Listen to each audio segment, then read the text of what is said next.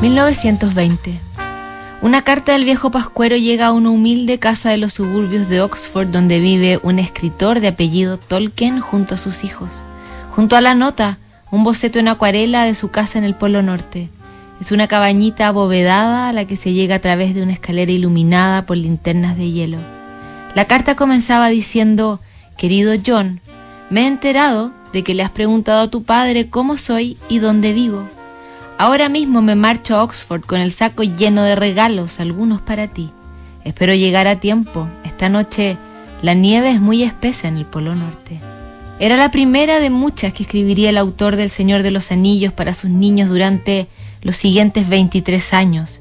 En ellas revela detalles del contexto mundial y doméstico, siempre preciosamente ilustradas, también amplía la mitología navideña, por ejemplo, el mejor amigo de Papá Noel es el oso polar del norte, una criatura divertida y quejumbrosa que habla con faltas de ortografía y cuyas travesuras son el foco de algunas cartas y va agregando mitos etiológicos para explicar fenómenos del mundo real, por ejemplo, que los chocolates que reciben derretidos se deben a que el oso los aplasta, las luces en el cielo de Nochebuena vienen del gigantesco árbol de Navidad del Polo Norte, donde el mundo helado y misterioso encuentra todas las respuestas. También las auroras boreales que él administraba con una llave que abría y cerraba desde su sótano y por supuesto el oso polar solía estropear.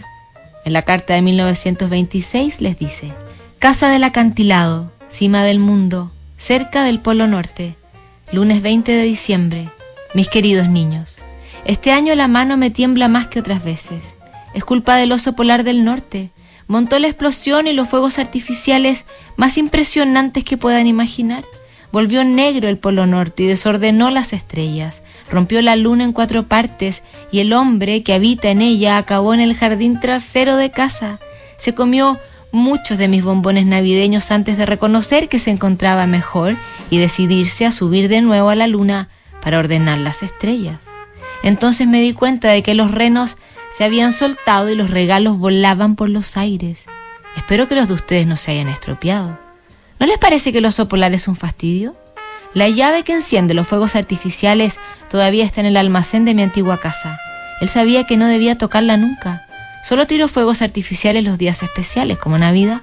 El caso es que estaba fisgando esa mañana.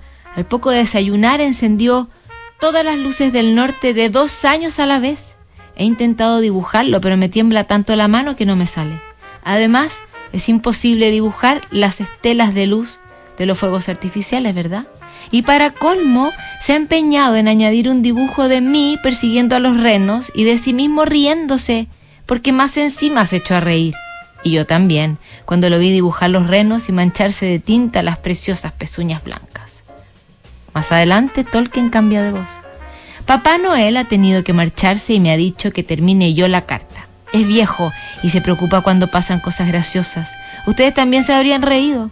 Me alegro de haber soltado unas carcajadas. Los fuegos fueron geniales. Los renos correrán como nunca este año para llegar a Inglaterra.